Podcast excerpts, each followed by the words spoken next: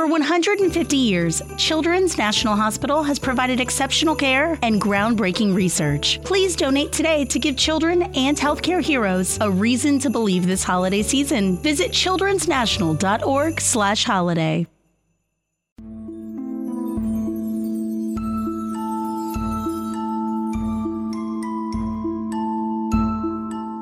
Néctar de Luz. Quem nos traz uma mensagem hoje é a sacerdotisa. A sacerdotisa vem nos pedir para pararmos de olhar para fora, buscar a solução fora, nas coisas, nas pessoas, nas experiências, nas fortes experiências.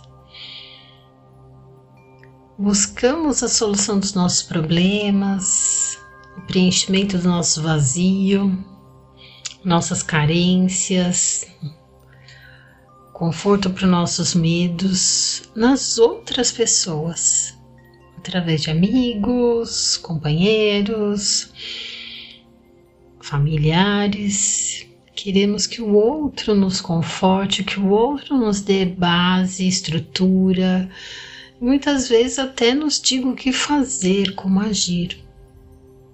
É diferente de pedir um conselho, uma opinião. Aqui o caso é de carência, de insegurança, de medo.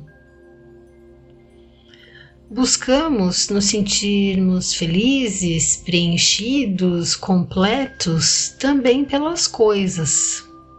É o sonho de ter uma determinada casa, uma determinada decoração, carro, vestimentas, corte de cabelo, tratamentos estéticos, celulares, enfim.